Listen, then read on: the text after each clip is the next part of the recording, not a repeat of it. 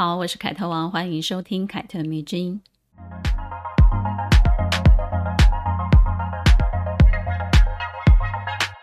说到树木希林这个名字呢，有些人可能会觉得很陌生哦。但如果你告诉他就是《小偷家族》这部电影里面的奶奶，很多人可能就会发出“哦”的声音啊，表示他知道了。原来那个演奶奶的演员叫做树木希林啊，没错，她也是《小偷家族》的导演是枝裕和御用的女主角哦。算上《小偷家族》这部电影，他们已经合作过六部了，没想到吧？但如果你跟我一样是喜欢是枝裕和的电影的人呢，应该就会对树木希林非常的熟悉。而我呢，是在二零零七年看了一部电影，叫做《东京铁塔》，我和老妈有时还有老爸这部电影认识他的。本来我是冲着我的男神小田切让去看的，结果就意外发现，哎，演妈妈的树木希林演得好好哦。嗯，当然了，这么多年过去，小田切让依然是我的心目中的男神第一名，这件事情一直都没有改变的。那为何这次要选树木希林作为女性故事的主角呢？身为演员的她能带给我们什么启示啊？其实，无论是他对于演员这份工作，又或者是在他自己的私人生活当中呢，他的选择跟经历都能给平凡的我们带来一些反思。如果生命中注定要受到磨难，我们该用什么样的态度去面对这些磨难，才能够使自己拥有更加成熟或豁达的人生观呢？嗯，而我也一直认为，所谓豁达，并非是你选择转过身去不去计较。转过身去，对我来讲，其实有些时候是形同放弃了。而放弃呢，虽然很容易，也很舒服，但也往往意味着什么呢？意味着可能有点软弱吧。明白人生中不可避免的痛苦，却依然积极乐观的迎面而上，才是所谓的成熟豁达吧。而这个特质呢，我在树木心灵身上看见了，所以呢，他可以拥有国宝级演员的成就。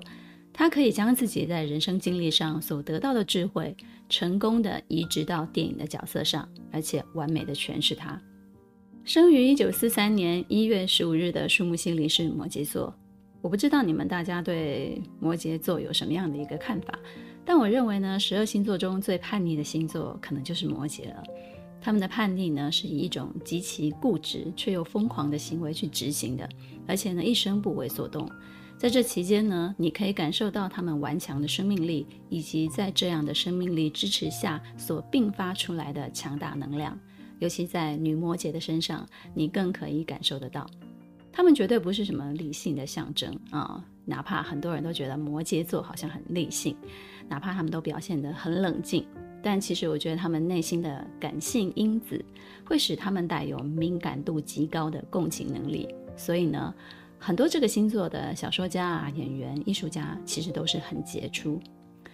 说到这里啊，我不仅要来吐槽一下现在社会将感性跟理性视作二元对立的一种看法，尤其是有些女人会强调自己的理性为荣，而且呢，刻意的去贬低一些比较感情用事或者说比较感性的人。甚至呢，刻意的去压抑自己的情感，并且认为感情用事就是等于冲动啊、不讲理啊、容易受到煽动等等，而把冷静自持呢看作是比较高级的人格特质哦。加上很多的男性都认为女人都是比较不理性的，也因此呢，让很多的女人为了证明哦，我们不是不理性的哦，而强迫自己去理性，强迫自己去理性，并且自动的把感性视为毒药。赋予他不合时宜的刻板印象，哎，这种心态跟行为，在我来看，真的是简直是荒谬至极，大错特错啊！这么做呢，不仅凸显不了自己的理性，有些时候相反的还显得特别的幼稚，以及呢，对自己不够自信。我觉得理性跟感性其实并非二元对立，而人性的复杂呢，也无法以此做粗暴的二分法。在我看来呢，所有人其实都是兼具的理性跟感性的。但是随着我们所受到的家庭教育、学校教育、社会教育以及人生成长的经验的种种的影响，渐渐的会让这两个东西啊、理性跟感性这二者在我们身上有着不一样的表现。我可以理智的去思考一些事情，但并不意味着我无法感性的去对待某些事情。还有这两者，其实我觉得。嗯，你不需要去平衡啊。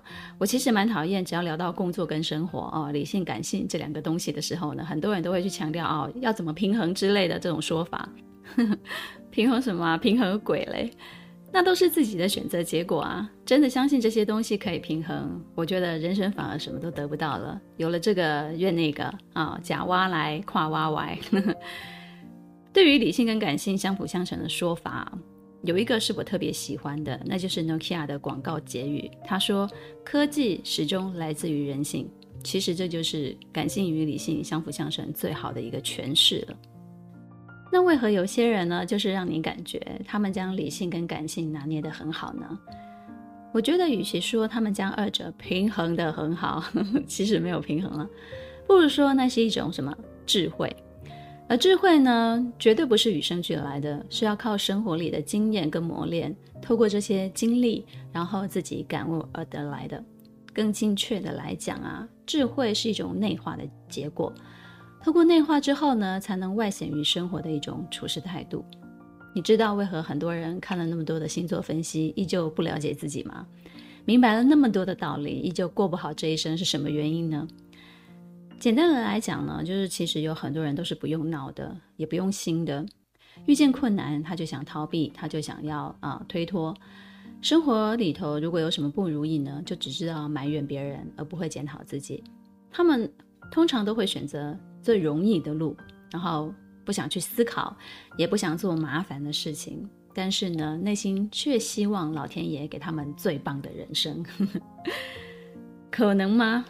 我觉得绝对是不可能的。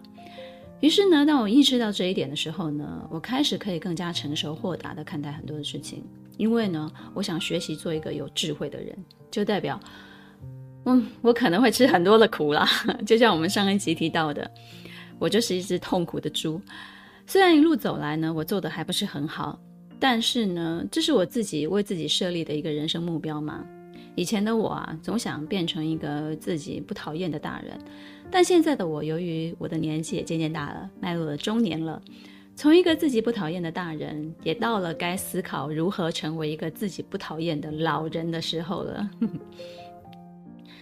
我也相信，在现实的生活当中呢，大家一定遇过很讨厌的老人。嗯，我就遇过很多哈，很油腻，然后又很爱说教，很喜欢提及当年勇，然后说啊，你们年轻人就是怎么怎么样的啊，真的是很讨厌，很讨厌这种人。可是为什么有些人老了反而更有魅力呢？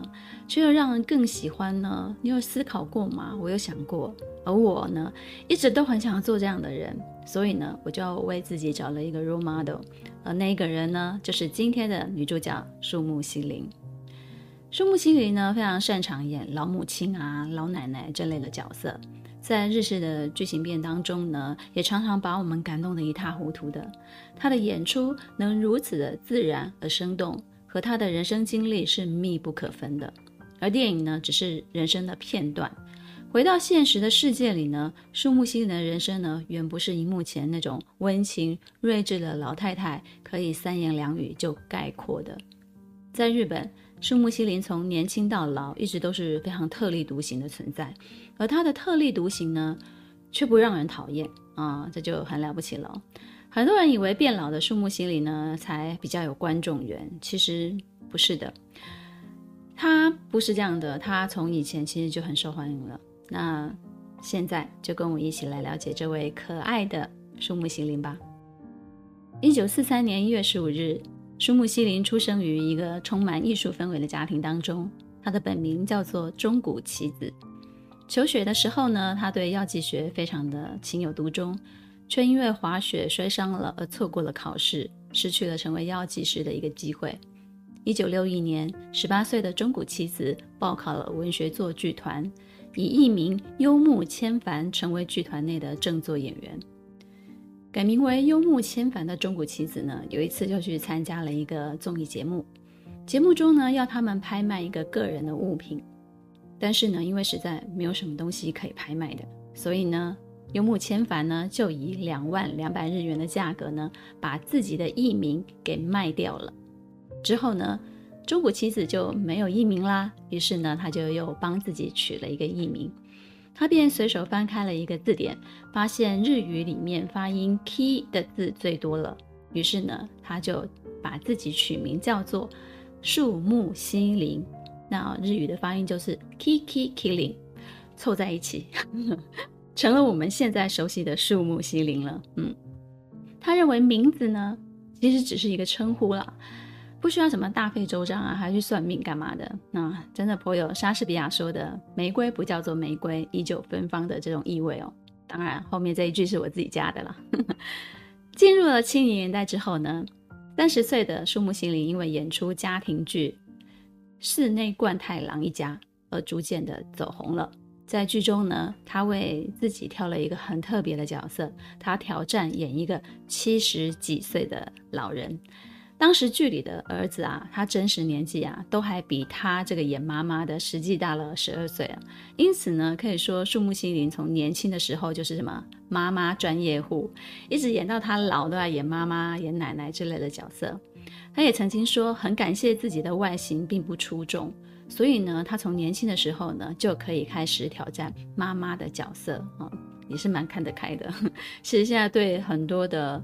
大龄的女演员来讲哦，让他们演一个妈妈或者是演一个奶奶，他们其实内心当中还是会有一点点嗯不太愿意的哈。其实我觉得年轻人演老人也并不好演，因为除了要特别化老妆之外呢，你还要揣摩老人的神情跟神态，尤其是眼神。我觉得眼神其实是最难拿捏的，嗯，因为老人有些时候就是会经历过很多时间的沉淀，他们的眼神会不一样。其实你看你自己就知道。你在看你自己十几岁的时候，跟二十几岁到三十几岁的时候，那眼神其实是完全不一样的。跟他合作过最多次的导演是甄玉和，就这样子评价树木心林。他说：“能将母亲的刻薄狠毒以不讨人厌的方式表现出来，恐怕只有树木心林才能做到了。”是枝裕和说呢，自己是因为看了《东京铁塔》这一部电影之后呢，才决定要找树木希林来演自己的横山家之味。嗯，横山家之味这一部电影，我很推荐大家去看，因为我觉得里头的对白啊都非常的有意思，而且是很有智慧的一个对白。他说啊，树木希林在这部戏里面呢，把一位生了病后。决定要去东京和儿子一起生活的母亲演得非常好。他说的这部电影是《东京铁塔》，我之前有说过，嗯，那种很害怕成为儿子负担的那种矛盾，然后处处谨小慎微的那种态度，就被树木希林的一些细微的动作和神情呢传达得淋漓尽致。他尤其呢被一个微表情给感动到了，当下就决定啊啊，我一定要找树木希林来演我自己电影里面的妈妈的角色。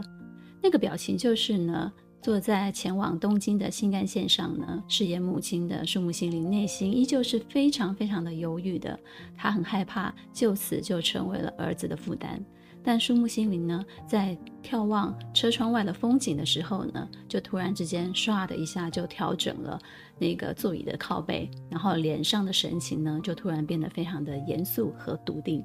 这一连串的转折呢，就让柿之于和感到非常的震动，而且非常的感动。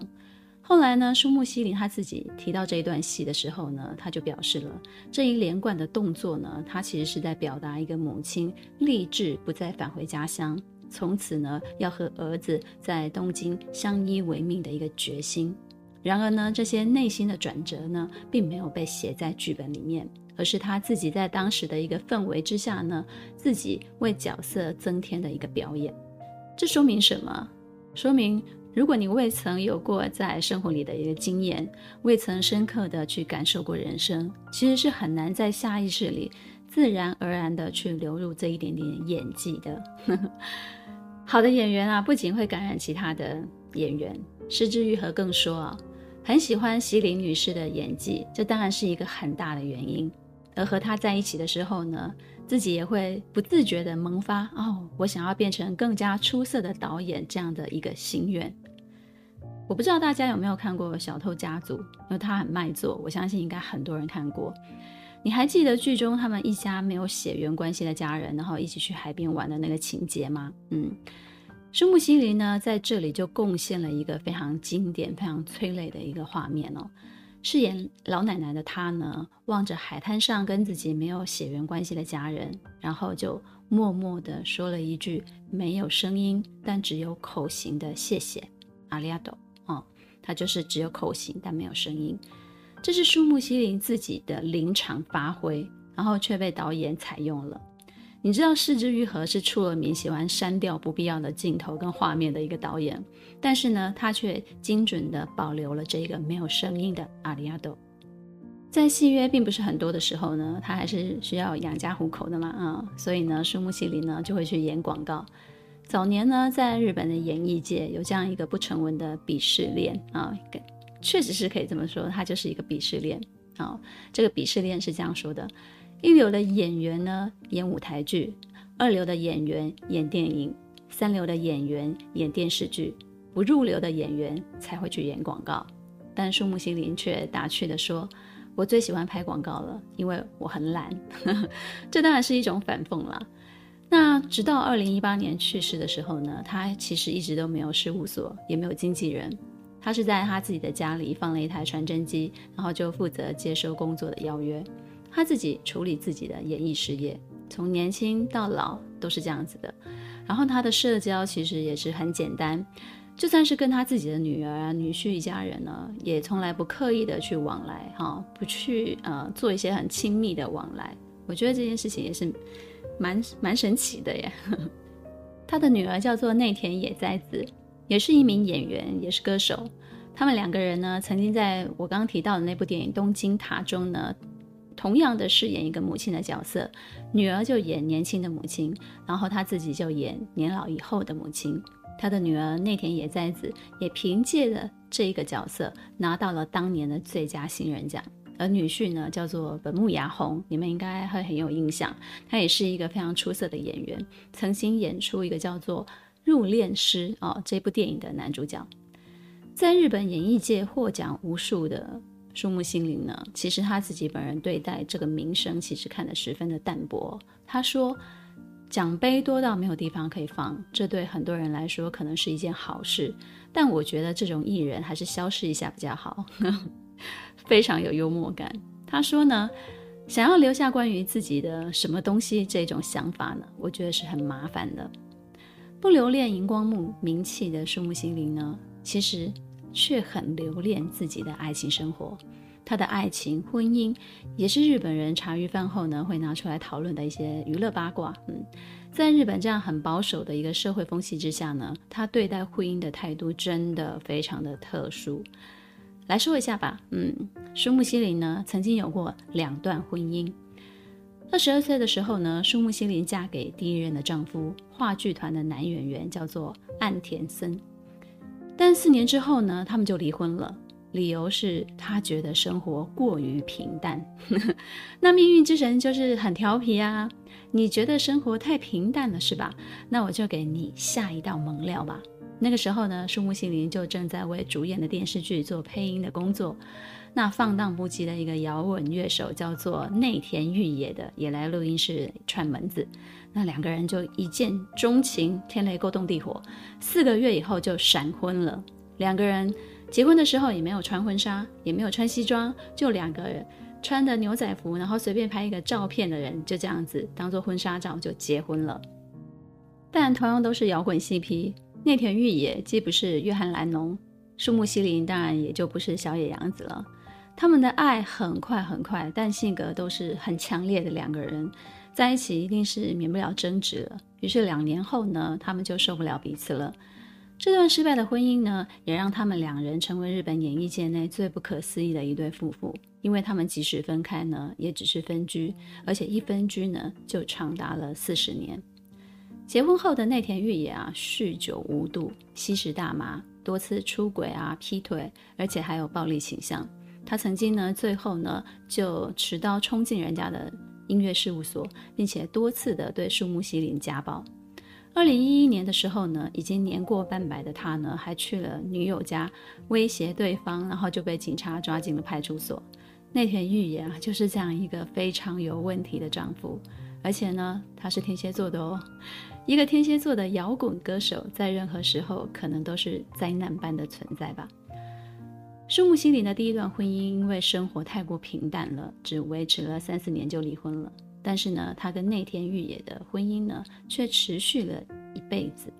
虽然两个人一直处于分居的状态，但四十四年的婚姻里面，内田裕也却多次的提出离婚的要求，甚至呢闹上了法庭，但是都被树木希林坚决的驳回了。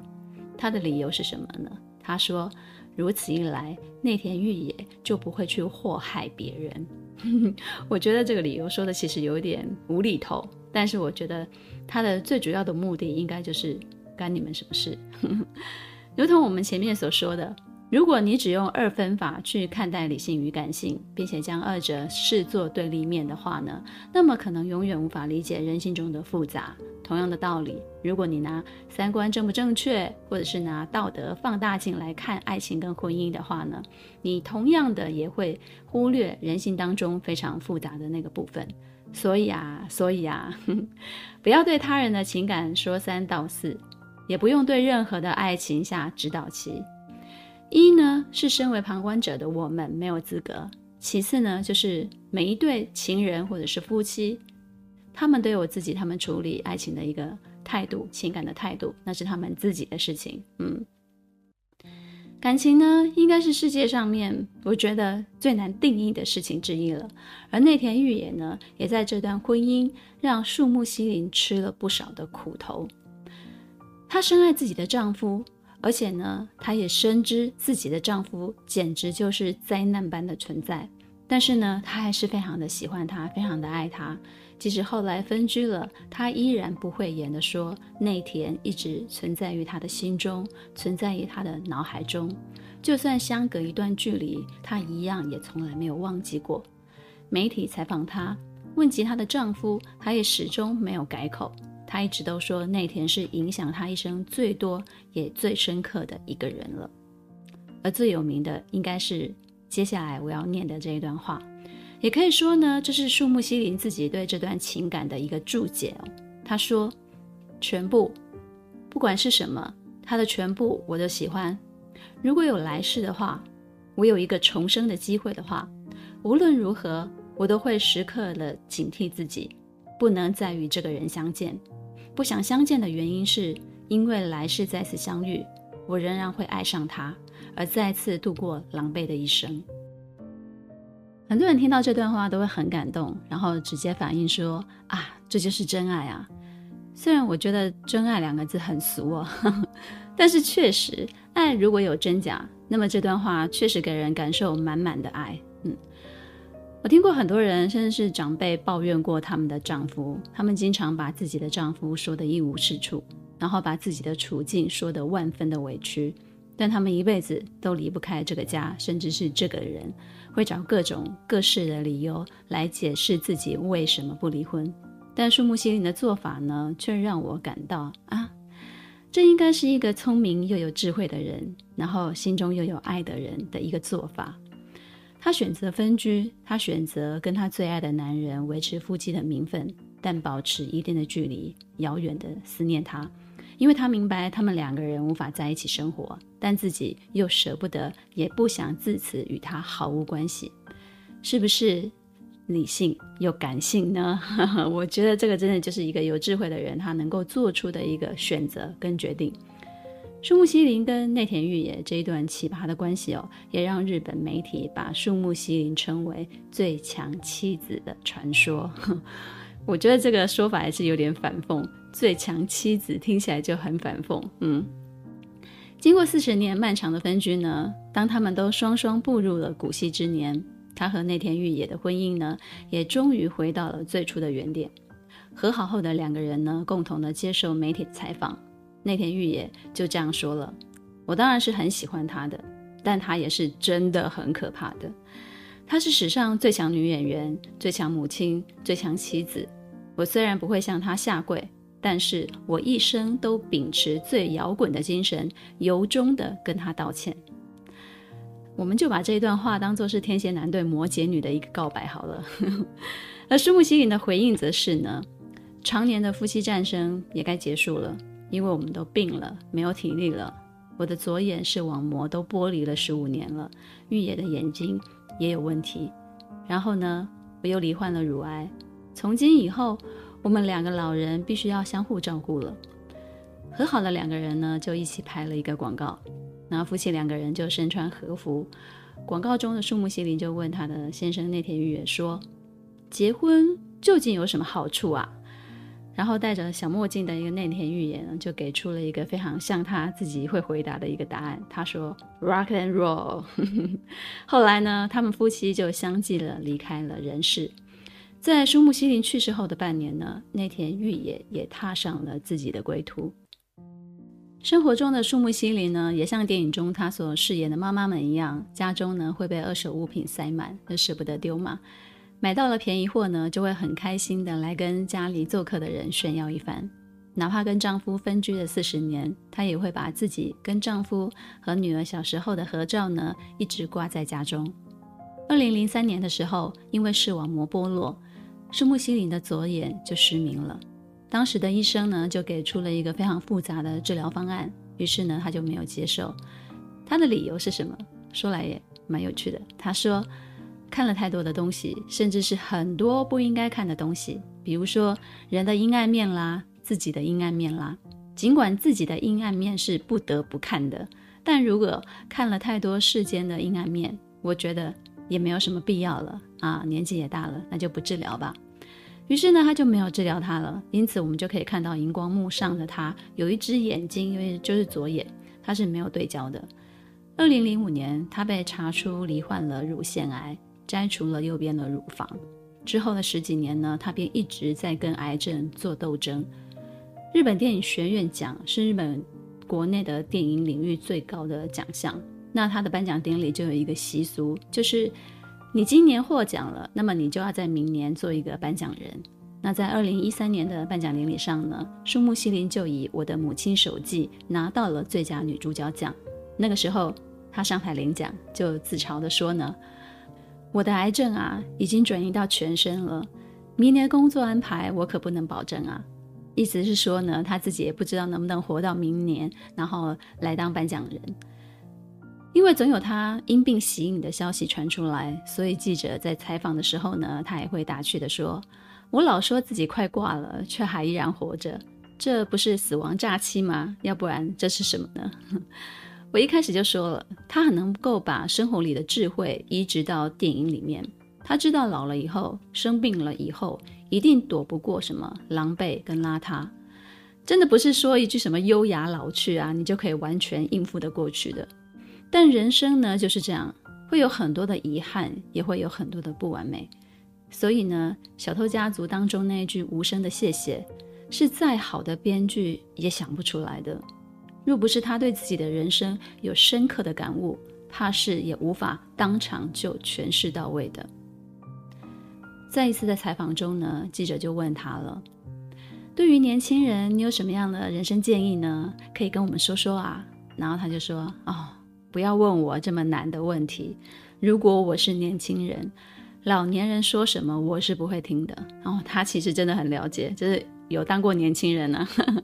身为演员呢，他直到最后都在做这件事情，也把自己的人生过得有滋有味。他说自己已经不想要再有来世了，因为这一生他已经活得足够的充实。这句话让我感触很深哦。我也想用尽全力活这一世，活得充实，而且活得快乐。那么有没有来世？是不是受到癌症死亡的威胁？也许就变得不那么可怕了。用他自己的话来说呢，就是一个女人为了生计，误打误撞成了一名演员。年轻的时候脾气就很不好，也不知道怎么样，就这么做了下来。去做放射治疗的时候呢，医生说我最多就只能活到年底了。那么，怎么样才能够了结这平凡的一生呢？不是都说人生如戏，全靠演技吗？如果身为演员的树木希林是把生活里的智慧移植到电影里，那么我们身上在我们身上，就是把生活里的智慧贡献在自己的人生舞台上，好好的过这一辈子，就是在发挥我们自己的演技啊。如果你对树木希林有兴趣的话呢，除了可以看他的电影，当然我也推荐你可以看看 NHK 拍摄的一个纪录片，叫做《活出树木希林》。这一部纪录片从二零一八年的六月到二零一八年的七月，影片呢就跟拍了树木希林人生最后的一年。而这一年当中呢，他完成了四部电影的拍摄，啊、很了不起，因为他那个时候其实已经病入膏肓了。而且呢，这也是我非常非常羡慕的一种活法，就是我经常想的那种，我要工作到最后一刻的人生。为了接近人物。他曾经呢，就把用了四年的菜刀带去片场，然后替换一个道具的菜刀。他说：“作为演员，我常常问我自己，这样够了吗？你说什么叫做敬业？什么叫做热爱自己所做的事情？我想看完这部纪录片，你一定会有所感触的。你会发现，在他身上不仅有女演员的魅力，还同时存在平凡人的光芒。”关于树木、西林，我们就说到这里了。希望你会喜欢今天的分享。凯特迷之音，咱们下次见。